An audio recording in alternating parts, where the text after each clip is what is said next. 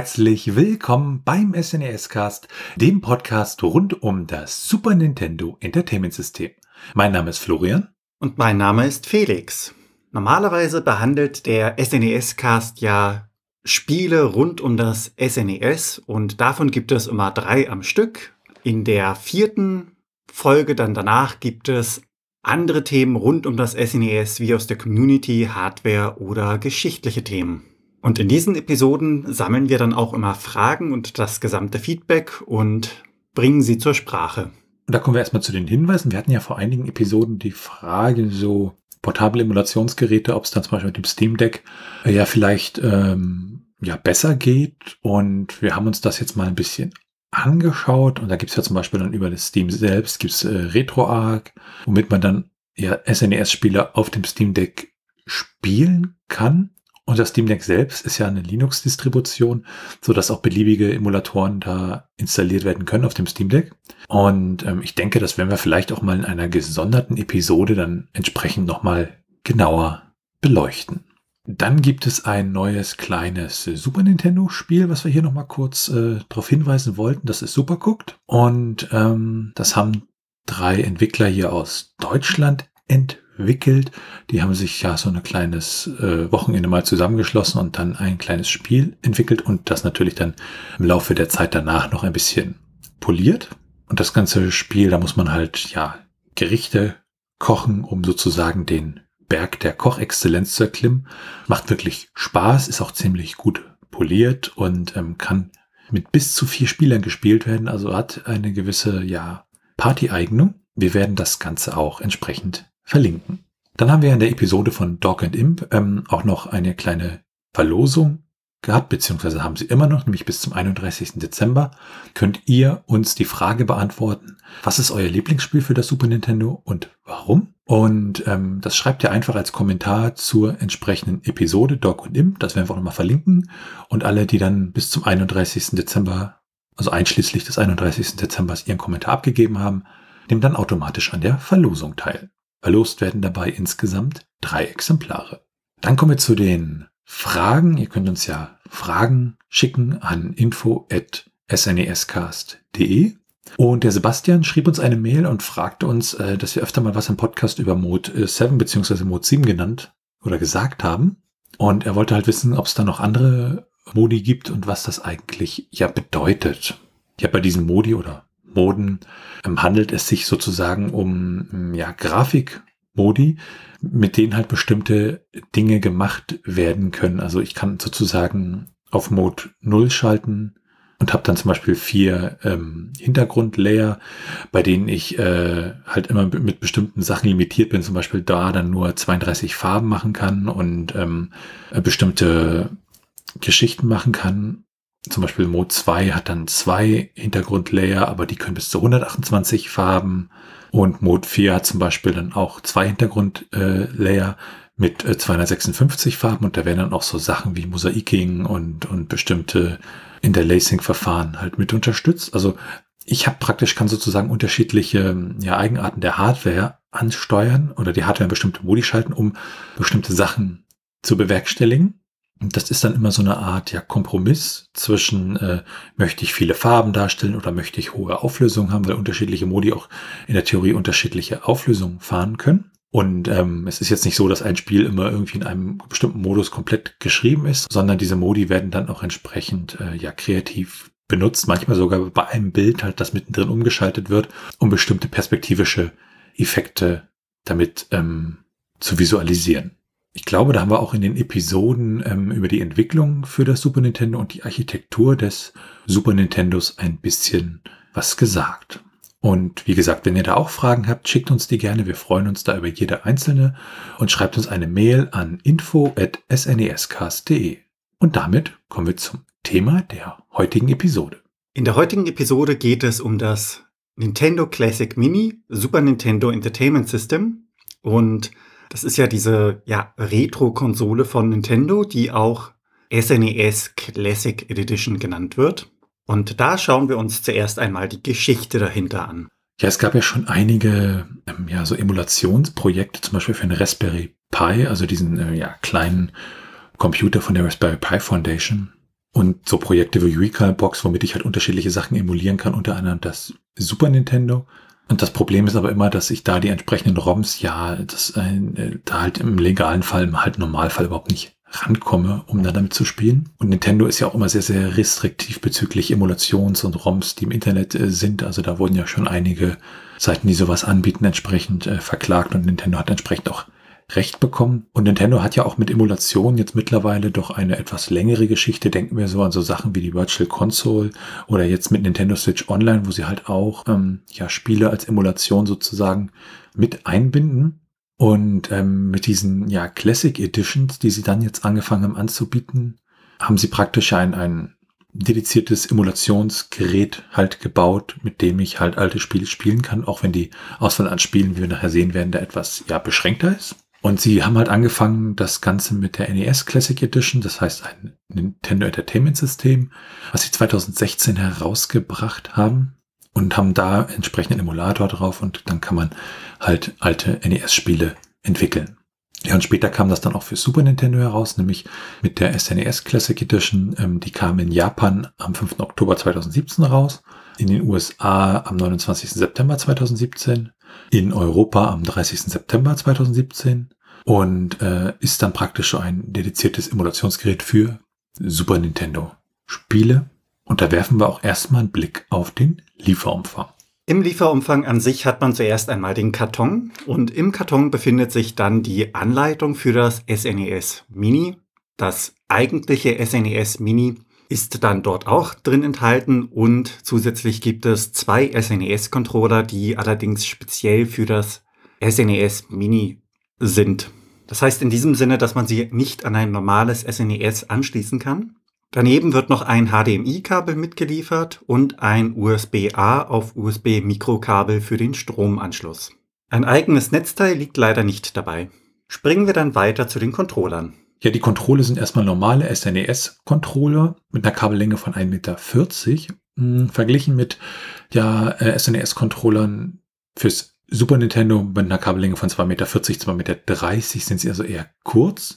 Bei dem NES Classic äh, waren sie sogar noch kürzer, also man hat da schon den Kritikpunkt etwas aufgegriffen. Und ähm, wenn man die dann mal in die Hand nimmt, dann fühlt sich der Originalcontroller für Super Nintendo wesentlich glatter an. Weil ähm, ja bei den Mini-Controllern, da gibt's halt so eine Art Textur, die aufgebracht wurde auf den Kunststoff. Wahrscheinlich halt für bessere Griffigkeit, wie man das halt heutzutage bei modernen Controllern halt kennt. Und das Super Nintendo war da doch eher etwas eher, ja, glatter. Was dann natürlich, äh, wenn man so in Richtung, ähm, ja, das ist, wenn man irgendwie schwitzt an den Händen, dann irgendwie rutschig wird, das hat man bei diesen Texturen dann halt nicht so. Ansonsten sehen die Controller eigentlich in vielen Aspekten identisch aus, also zum Beispiel unten auch die Bohrungen für die Schrauben. Sie unterscheiden sich aber auch in einigen Punkten. Während die Originale in Japan produziert worden sind, steht auf den Controllern halt auf der Rückseite, dass sie in China produziert worden sind. Die Rückseite unterscheidet sich dann auch noch in anderen Belangen. Im Original steht da halt Super NES, in Klammern PAL Controller mit einer Modellnummer und äh, dem Patent Pending und einem Made in Japan. Ansonsten gibt es dann unter diesem, ja, ich nenne es mal Typenschild, noch so eine kleine Einkerbung, so eine kleine Delle. Ähm, die fehlt beim Mini-Controller und dort finden sich dann stattdessen die ganzen Logos äh, wie das CE-Zeichen und äh, entsprechende weitere Normlogos. Ansonsten steht dort drüber noch die Modellnummer, das Nintendo-Logo, welches beim Original-Controller auch gibt. Allerdings ein bisschen anders, nicht so zentriert, sondern mehr so links oben in der Ecke dann in diesem Typenschild. Und das Made in China. Vom Tastengefühl her wirken die Druckpunkte der Mini-Version etwas härter. Aber das kann natürlich auch daran liegen, dass die SNES-Controller, die man so heutzutage in die Hand nimmt, doch schon etwas mehr Lebens- und Nutzungszeit hinter sich haben. Trotzdem würden wir sagen, dass sie doch tendenziell hm, härter sind, also der der Druckpunkte auch ja genauer zu spüren ist. Ja, und wenn man dann das ganze SNES Mini dann vor sich hat, dann kann man eigentlich an die Inbetriebnahme gehen. Zur Inbetriebnahme muss zuerst einmal der Strom installiert werden und zudem das HDMI-Kabel angeschlossen werden.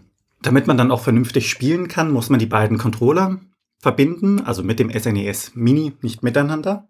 Und auch wenn das Mini vorne augenscheinlich ja einen Controller-Port hat, der aussieht wie beim echten SNES, handelt es sich dabei wirklich nur um eine Blende, die geöffnet werden muss und dort können dann die eigentlichen Controller angeschlossen werden. Das Mini an sich ist ja auch ein bisschen kleiner im Vergleich zum originalen SNES. E Was den Powerschalter und den Reset-Schalter angeht, die funktionieren ganz normal und können dementsprechend genutzt werden. Das ist also keine Deko oder ähnliches. Und wenn man es ausschaltet, kommt dann auch ein schönes Shutting Down. Das ist dann in dem Sinne kein physischer Schalter, der wirklich den Stromkreis kappt, sondern einfach ein Signal für das SNES e Mini, dass es jetzt runterfahren soll. Wenn das Gerät dann frisch angeschlossen ist, wird man dazu aufgefordert, im ersten Screen direkt die Sprache einzustellen und dann landet man schon im Menü. Und damit springen wir gewissermaßen auch zur Bedienung.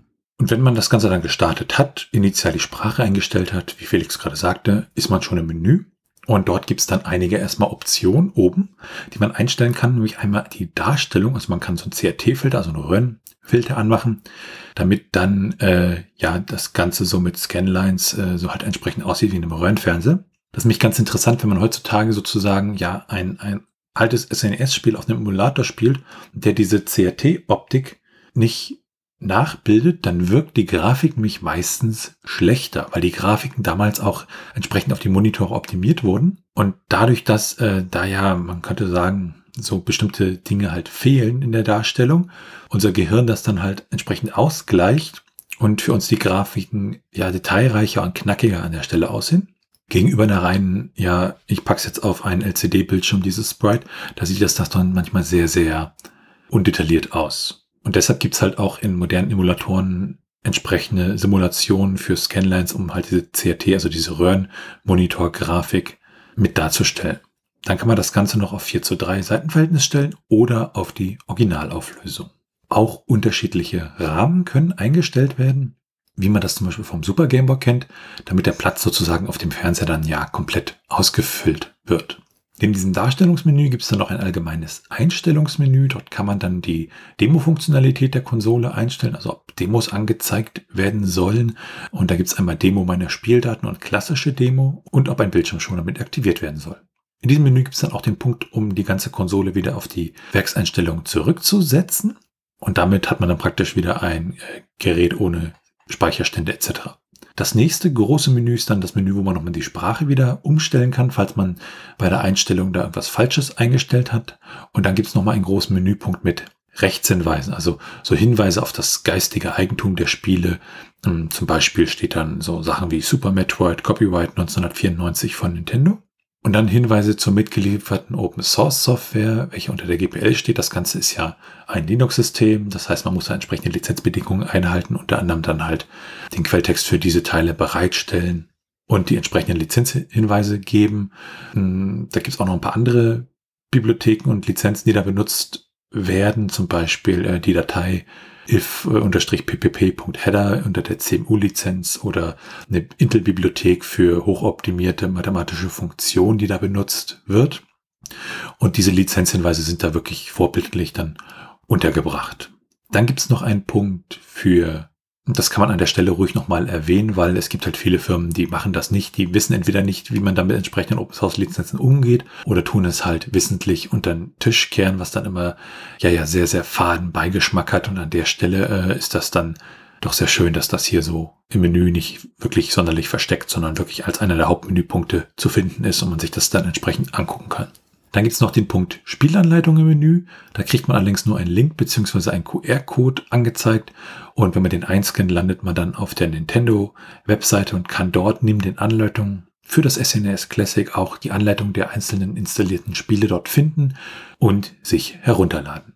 Unter diesem Menü, was sozusagen oben ist, haben wir dann so eine lange ja, Linie mit den installierten Spielen. Wir sehen das Spiel, die genutzten Fortsetzungspunkte das sind so Speicherstände, die man anlegen kann. Dann sehen wir so Info-Icons, ob es halt ein Einspieler- oder Zweispieler-Spiel ist und ein anderes Symbol mit so einer Cartridge und einem Stift, was dann halt anzeigt, ob das Spiel ja an sich Speicherstände unterstützt. Also die sind unabhängig von diesen Fortsetzungspunkten, sondern halt, äh, wo das Spiel das halt unterstützt. Wie zum Beispiel bei Super Mario World, wo ich halt im Spiel halt entsprechend speichern kann. Und diese Fortsetzungspunkte hingegen sind Safe Games, die halt entsprechend ja genutzt werden können vom Emulator aus.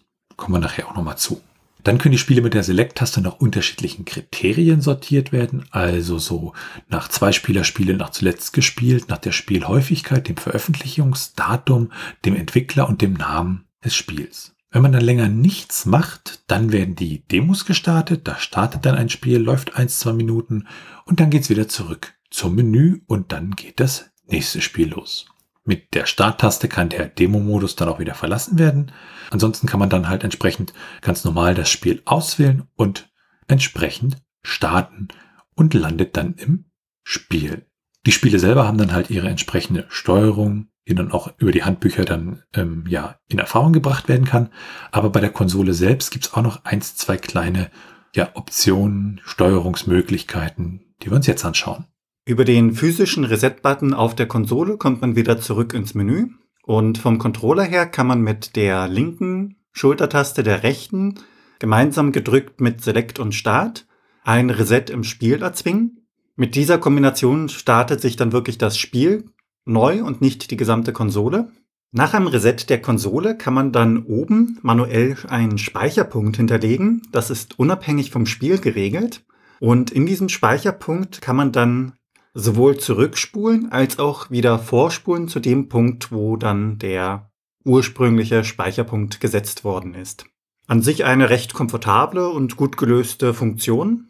Da muss man allerdings aufpassen, denn wenn man die Konsole einfach so ausmacht, dann ist dieser Speicherpunkt nicht automatisch, weil er einfach nicht automatisch angelegt wird. Also das muss man immer manuell machen. Und damit kommen wir dann zu den Spielen. Ja, in dem System gibt es sozusagen einige der besten Super Nintendo Klassiker. Insgesamt sind es 21 Titel, davon sind neun Titel ähm, ja koopfähig, also zwei Spieler fähig. Man muss dazu aber auch sagen, das betrifft die internationale Version, werden wir gleich nachher bei den Unterschieden auch nochmal sehen. Was die Spiele angeht, da haben wir dann bei Contra 3 die Alien Wars, Donkey Kong Country, Earthbound, F-Zero, Final Fantasy, Kirby Superstar, Kirby's Dream Curse, Mega Man X, Secret of Mana, Star Fox, Star Fox 2, Street Fighter 2 Turbo Hyper Fighting, Super Castlevania 4, Super Golds and Ghosts, Super Mario Kart, Super Mario RPG, Legend of the Seven Stars, Super Mario World, Super Metroid, Super Punch Out, The Legend of Zelda, A Link to the Past und Yoshi's Island. Wenn man sich dann mal ein paar dieser Spiele anschaut, weil einige Spiele haben dann doch erstmal so, ja, Besonderheiten, zum Beispiel bei Contra 3 haben wir halt die unzensierte Fassung aus unserer europäischen Sicht, also nicht Super Probotector, sondern halt das, wo es wirklich keine Roboter sind, sondern Menschen. Auch wenn ich persönlich die Roboterfassung wesentlich cooler finde. Ähm, und auch bei Star Fox 1 sehen wir, das ist die US-amerikanische Version. Das sieht man dann halt an dem dargestellten Controller-Layout in dem Bildschirm, wo ich entsprechend ähm, ja das Layout fürs Spiel einstellen kann. Da haben wir nämlich violette Buttons. Und das Spiel ist dann auch entsprechend auf Englisch, obwohl es davon ja durchaus eine deutsche Version gab. Star Fox 2 ist ja ein praktisch unveröffentlichtes Spiel. Das wurde ja damals eingestellt, weil das Nintendo 64 vor der Tür stand und man dort auch ein Star Fox Teil herausbringen wollte. Und das kann man auch nicht sofort spielen, sondern man muss erst Level 1 in Star Fox 1 geschafft haben. Erst dann kann man dann sozusagen das Spiel spielen und vorher ist dieses Cover so eine Art, ja, Geschenkverpackung. Und wenn man dann drauf drückt, packt man das Geschenk sozusagen aus, dann erscheint das echte Cover und dann kann man Star Fox 2 auch spielen. Wir haben auch ein paar Rollenspiele drauf, nämlich Secret of Mana und äh, ja den Zelda-Teil. Und da ist es dann wirklich leider so, auch dort die US-amerikanische Version. Das heißt, die Spiele sind dort leider auf Englisch, was bei Rollenspielen, die halt sehr, sehr textlastig sind, meistens nicht so schön ist. Hm, zu einigen dieser Spiele haben wir auch schon eine Episode im SNES-Cast gemacht. Das werden wir dann noch entsprechend verlinken. Und grundsätzlich halt wirklich alle Spiele auf dem System sind halt die US-Version, die NTSC-Varianten mit 60 Hertz. Also da gibt's auch keine Ausnahme, dass wir da plötzlich irgendwie dann ein deutsches Spiel dazwischen hätten. Dann werfen wir einen Blick auf die Unterschiede. Schon beim NES Classic hatten wir das und beim SNES e Classic haben wir das auch, dass es fünf Spiele gibt, die halt exklusiv sind. In der internationalen Version ist das Earthbound, Kirby's Dream Curse, Street Fighter 2 Turbo, Super Castlevania 4 und Super Punch Out. Und in der japanischen Version des SNES e Classic ist dies Fire Emblem, Monshu no Naso, dann Ganbare Geomon, Panel Depon, Super Formation Soccer und Super Street Fighter 2 The New Challengers. Auch das Menü unterscheidet sich so ein bisschen. So hat die internationale Version halt diese Sprachoption, die fällt in der japanischen Version zum Beispiel komplett weg. Und das ganze Menü basiert halt dann entsprechend auf der nordamerikanischen Version bzw. dem nordamerikanischen Design. Und wenn man es dann nochmal vergleicht mit dem NES Classic, da haben sie sich halt so ein bisschen ja äh, die Kritik zu Herzen genommen und etwas längere ähm, Kabel für die Controller ausgeliefert und auch gleich zwei Controller entsprechend ausgeliefert. Damit werfen wir dann einen Blick auf die technischen Daten und auch so ein bisschen dann die Funktionsweise. Also grundsätzlich erstmal, das Ganze ist ja ein, ein, ein ja, System on the Chip, also so, so ein kleiner Embedded Computer. Und da läuft ein entsprechendes Linux drauf. Das trägt den Namen Xanxi Linux. Und die ganzen SNES-Geschichten werden dann entsprechend emuliert. Von der Größe her ist das Ganze ähm, 11 cm breit, 4 cm hoch und 13 cm lang. Im Inneren werkelt ein ARM-Prozessor, also ein Cortex A7 Quad-Core mit 2 GHz. ARM-Prozessoren, das sind halt auch die, die in den meisten Smartphones stecken. Und als Grafikprozessor haben wir da ein Dual-Core Mali 400 drin mit 500 MHz und haben 256 MB DDR3 Arbeitsspeicher da drin und 512 MB NAND Flash-Speicher für die eigentlichen Daten. Das Ganze ist ein System on a Chip, nämlich ein Allwinner A16-System. Und damit werfen wir dann einen Blick ja in Richtung Hacking, weil dieses Linux hat halt auch keinerlei äh, ja sinnvolle Sicherheitsfunktion, um das irgendwie per DRM zu verdongeln und damit hat sich dann die Community das auch angeschaut und hat halt Möglichkeiten geschaffen, da mit der Konsole noch andere Sachen zu machen, weil es halt doch ein relativ universeller Computer ist. Und ähm, da gibt's halt unterschiedlichste Hacks, die man vornehmen kann. Und es gibt auch entsprechendes Tooling, um halt neue Spiele raufzubringen, den Kernel auszutauschen etc. Und eine der bekanntesten Möglichkeiten ist es dann, mehr SNES-Spiele ja entsprechend zu installieren über dieses Tooling. Das muss man dann halt per USB anschließen, das Tooling aufrufen, die entsprechenden ROMs dann da hinterlegen und dann kann man sozusagen äh, die Konsole auch für andere Spiele benutzen. Man muss allerdings aufpassen, weil diese Emulation, die unterstützt zwar gewisse Zusatzchips fürs Super Nintendo, aber nicht alle, sondern natürlich nur die Zusatzchips, die für die ja 21 ursprünglichen Spiele, beziehungsweise äh, wenn wir die fünf anderen noch aus Japan dann mitnehmen, ähm, benötigt wurden, also so den Super FX-Chip oder den DSP1. Aber andere Chips werden dann teilweise nicht unterstützt und laufen dann entsprechend nicht drauf.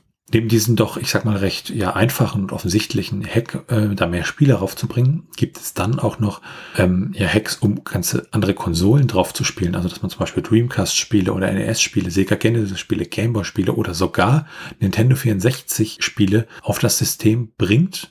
Ähm, wobei es da auch entsprechende, muss man natürlich so ein bisschen mit der Kompatibilität gucken, was dann auch mit der Leistung ja gut zusammenhängt. Und dann gibt es auch andere Hacks, zum Beispiel um Doom oder Quake auf der Konsole zu spielen. Wichtig ist, wenn man dann ähm, ja da Hacks vornimmt, dann erlischt natürlich auch die Garantie. Was aber nicht so wild ist, weil das System an sich ja nicht mehr verkauft wird, wie wir jetzt im Trivia sehen werden. Produziert wurde das SNES e Mini Classic zwischen 2017 und 2018 und zum damaligen Zeitpunkt hat es in den USA rund 80 US-Dollar gekostet und im europäischen Raum waren es ähnliche Preise nur in Euro. In Japan hat das SNES e Mini rund 8000 Yen gekostet. Das SNES e Mini wird nicht mehr hergestellt und man kann es allerdings noch kaufen. Unter anderem findet man es bei Amazon und eBay, gebraucht zumeist zwischen 100 und 200 Euro. Ganze 5,28 Millionen Mal hat sich das SNES e Mini verkauft. Innerhalb der ersten vier Verkaufstage in Japan wurde das SNES Mini knappe 370.000 Mal verkauft und bis Ende Oktober wurden dann weltweit mehr als zwei Millionen Geräte abgesetzt. Und am Ende war man dann bei den besagten 5,28 Millionen Einheiten. Laut einer Analyse gab es dann einen ja, Preisverfall, also die Preise sind gesunken auf dem Gebrauchtmarkt für die originalen Konsolen als auch die Module aus den 1990er Jahren, was man in dem Sinne als positiven Effekt bewerten kann. Dann gibt es im äh, ja, ROM beziehungsweise in dem Linux-System auch noch eine versteckte Nachricht in einem entsprechenden Verzeichnis und dort in einer entsprechenden Datei.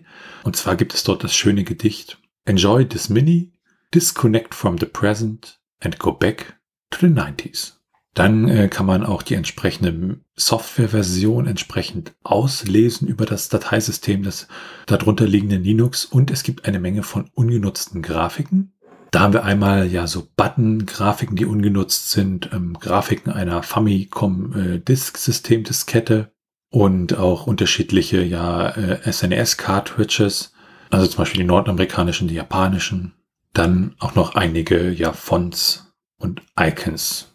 Interessant gibt es da zum Beispiel ein Icon, was für die ähm, ja, Grafiken der, der Cover benutzt wird. Und wenn das fehlen würde, würde das, dieses ja, Platzhalter-Icon angezeigt. Und das kann zum Beispiel dann auftreten, wenn man über den entsprechenden Hack neue ROMs hinzufügt und da keine Cover-Grafiken mit hinzufügt. Dann gibt es auch noch ein ja, Produktionstestmenü, um die entsprechende Hardware, die Controller, das ganze Audio zu testen. Mm, das kann man relativ einfach dann über diese Hacking-Tools auch wieder freischalten und kann dort dann unterschiedliche Dinge machen. Es gibt Tests für die Controller, es gibt Grafiktests, es gibt äh, Stresstests, die dann halt sehr, sehr viele äh, grafische Elemente, so farbige Dreiecke zeigen. Und dann gibt es so einen Audio-Test, wo halt der linke und rechte Audio-Channel mit dem entsprechenden Ton getestet wird. Und dann noch einige andere Tests, wie zum Beispiel Tests für die Auflösung. Und was da halt noch ganz interessant ist, die Konsole läuft halt nativ in einem 720p-Modus von der Auflösung. Grundsätzlich war es auch immer relativ schwer, diese Konsole zu bekommen. Also man hatte da wirklich immer das Problem, dass die meistens dann, sobald es sie irgendwo gab, ja auch entsprechend ausverkauft war und Nintendo jetzt auch keine mehr nachproduziert. Das heißt, da ist so ein bisschen das Ganze so ein bisschen schwieriger, dass man dann halt bei eBay auch mal gucken muss, äh, dass man dann auch auf ein günstiges Angebot an der Stelle halt trifft. Und die Aussage von Nintendo ist es da halt auch, dass in Zukunft äh, äh, ja erstmal keine Pläne gibt, solche Varianten Mini-Konsolen weiter zu produzieren.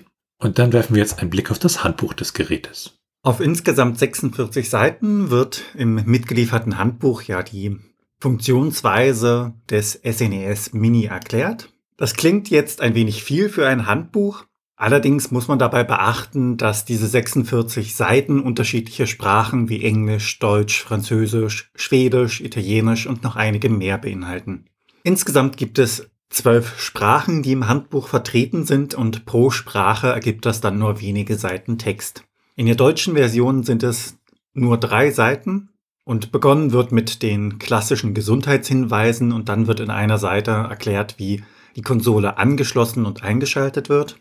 Abgeschlossen wird das Ganze dann am Ende mit Serviceinformationen und Hinweisen zur Entsorgung des Produktes. Grundsätzlich ist eigentlich alles, was das Handbuch erklärt, ja selbsterklärend, so dass es zur Nutzung des SNES e Mini eigentlich nicht benötigt wird. Viel falsch machen kann man in dem Sinne eigentlich nicht. Und an dem Punkt schauen wir uns einmal an, wie das SNES e Mini Classic denn bewertet worden ist. Ja, bei dieser Retro-Konsole von Nintendo gab es eigentlich relativ gute Bewertungen, so im 90er-Bereich. Console Creatures ähm, hat im Januar 2018 90 Punkte vergeben und hat gesagt, Whether you are a returning SNES player like me or a new player that's never played any of the games before, this is one console that cannot be missed. At an incredible price of 100 CAD, you get 21 of the best games for the SNES with two controllers included. Link Cable Gaming hat im Oktober 2017 90 Punkte vergeben und hat gesagt, Anyone who considers themselves not only a fan of Nintendo games, but gaming in general, owes it to themselves to pick up a Super Nintendo Classic Edition. The amount of care and love that went into this package is unrivaled in the industry, and considering what systems still have gotten a mini version. Nintendo World Report hat im September 2017 auch 90 Punkte vergeben und hat gesagt, While the Super NES Classic has a number of little things that could be improved to make it better, the collection of games and the great presentation of them makes this an excellent device. Here's hoping Nintendo can solve the stock problem with this one because it's a collection of some of the best games ever released on their platforms.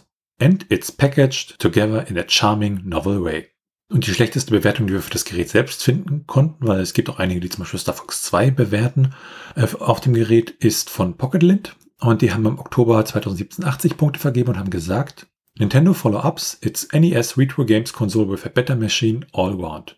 The 21 games this time around hold up surprisingly well and they are a joy to play again, with and without a friend by your side. Und damit sind wir dann bei der Meinung, ja, das SNES Classic Mini ist wirklich Mini. Also ich habe das ausgepackt und es hat mich auch sehr überrascht, wie, wie klein das wirklich ist. Also man, man hat ja auch, wenn man den Karton sieht, also so im, im Internet und in irgendwelchen Bildern, man denkt sich ja okay und hat dann irgendwie vom geistigen Auge diesen Super Nintendo Karton im Kopf, der natürlich wesentlich größer ist.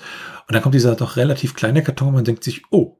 Und dann packt man das Ganze aus und hat dieses Mini SNES, e was irgendwie ziemlich süß ist. Es wirkt auch ja recht wertig und auch wenn das Mini an sich relativ leicht ist, also da haben sie jetzt nicht noch irgendwie eine fette Bleiplatte drin verbaut, sondern es ist dann doch relativ leicht, äh, ist es trotzdem, also vom Gefühl her, vom ganzen Feeling und das ganze, äh, die Buttons, das wirkt alles sehr wertig, auch die Controller sehr, sehr angenehm.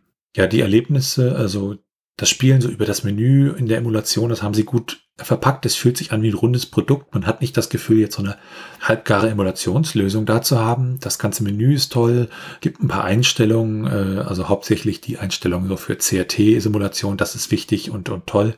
Und zum Beispiel bei Contra 3, da kamen dann auch gleich die Slowdowns, die ich vom SNES e auch kannte.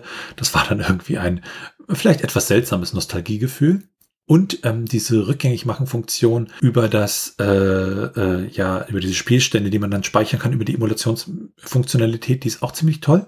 Ja, die Kabellänge, die ist aus meiner Sicht zu kurz. Also das mag bei einigen Fernsehen funktionieren und bei einigen Setups, aber zum Beispiel bei mir äh, gibt's halt keinen wirklich sinnvollen Weg, das Ganze ja da zu benutzen. Was ich cool fand, mir kamen diese Controller-Ports äh, von den Controllern relativ bekannt vor.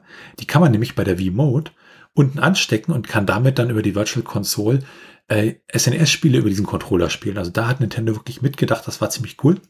Ansonsten rundes Produkt. Die Preise sind halt auf dem Gebrauchtmarkt doch relativ teuer. Also da muss man wirklich ab und zu mal gucken, dass man wirklich ein gutes Angebot bekommt. Und wenn man dann ja mit der Controllerlänge von 1,40 Meter, also der Kabellänge klarkommt, dann kann man das wirklich bedenkenlos an der Stelle empfehlen.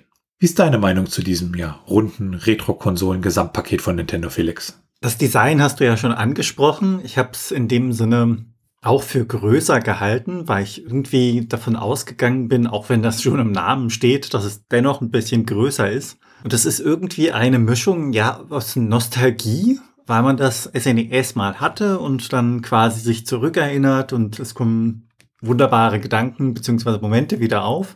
Und dann sieht man allerdings das SNES e Mini und merkt dann so an eins, zwei Stellen, ja, doch, es ist die aktuelle Technik, also wirklich eine Mischung aus Nostalgie und der Technik, die es aktuell gibt. Was die Controller angeht, da gebe ich dir auf jeden Fall recht. Bei mir würde das zum Beispiel auch nicht klappen mit dieser Länge. Da wäre es schön, wenn die zwar mit Kabel geliefert werden würden, allerdings auch eine Option hätten, dass man sie drahtlos benutzen könnte. Was die Menüoptionen angeht, die gefallen mir wirklich gut. Also die sind übersichtlich. Da findet man sich intuitiv zurecht und man hat dann auch so diese kleinen ja, Filteroptionen, um das Ganze noch anzuordnen und ähnliches. Da ist man nicht beschäftigt, irgendwas zu, ja, sich einzufinden oder das hat grundsätzlich keinerlei Probleme gemacht. Also das, da ist man irgendwie sofort drin. So ein kleiner Wehmutstropfen, wie ich finde, ist die Sprache, weil es gibt die Rollenspiele und ähnliches auf Deutsch und wenn man die dann in Englisch spielen muss, weil es keine Alternativen gibt, das ist zwar möglich, ist manchmal allerdings auch ein bisschen schade. Und da würde ich mir wünschen, dass es irgendwie die Möglichkeit gibt, sich ein Sprachpaket oder ähnliches zu installieren, dass man das dann in der jeweiligen Sprache spielen kann, in der man es möchte. Richtig gut gefallen hat mir das mit dem Speicherpunkt, also dass man wirklich einen Speicherpunkt festlegen kann und von dort aus dann auch zurückspulen kann. Unter anderem finde ich das extrem praktisch bei ja, Rollenspielen, wo man eine Dialogoption hat und dann mal testet, was passiert, wenn man das anwählt, was passiert, wenn man das anwählt. Es gibt ja so gewisse Entscheidungspunkte, die teilweise auch das Spiel verändern können. Also im kleineren Sinne natürlich bei den SNES-Spielen. Aber auch so Dinge wie den Bosskampf. Man hat irgendwann eine Entscheidung getroffen, man nutzt den und den Trank oder man greift jetzt an. Und eine Variante war von Erfolg gekrönt, die andere Variante hingegen, naja, hat den Helden gewissermaßen sterben lassen. Von meiner Seite aus wirklich eine schöne Sache. Ich finde es sehr schade, dass es nicht mehr produziert wird und dass die Preise so ein bisschen nach oben geschossen sind. Ja, und was das Ganze ja mit den ähm, Rollenspielen angeht und der Sprache, das kann man dann halt über diese Hexe machen, indem man da halt die entsprechenden deutschen ROMs zum Beispiel hochlädt. Und damit sind wir dann am Ende dieser Episode vom SNES Cast. Wenn ihr Fragen, Anmerkungen, Themenvorschläge oder Kritik habt, dann könnt ihr uns gerne schreiben per Mail an info@snescast.de. Ihr könnt uns auch gerne auf unserer Webseite unter den einzelnen Episoden Kommentare zu diesen hinterlassen. Ansonsten freuen wir uns sehr über eine Bewertung bei Apple Podcasts und einer Podcast-Portalen. Und natürlich könnt ihr uns auch persönlich empfehlen. Ihr könnt uns auf Steady unterstützen. Da freuen wir uns drüber und es hilft uns, diesen Podcast zu machen. Und für unsere bisherigen Unterstützer an dieser Stelle ein großes Dankeschön. Alles weitere dazu und rund um den Podcast, wie zum Beispiel den Link zu unserem Community Hub, unserem Discord-Server oder unseren Social-Media-Präsenzen auf Mastodon und Twitter, findet ihr unter snescast.de. Tschüssi! Ciao.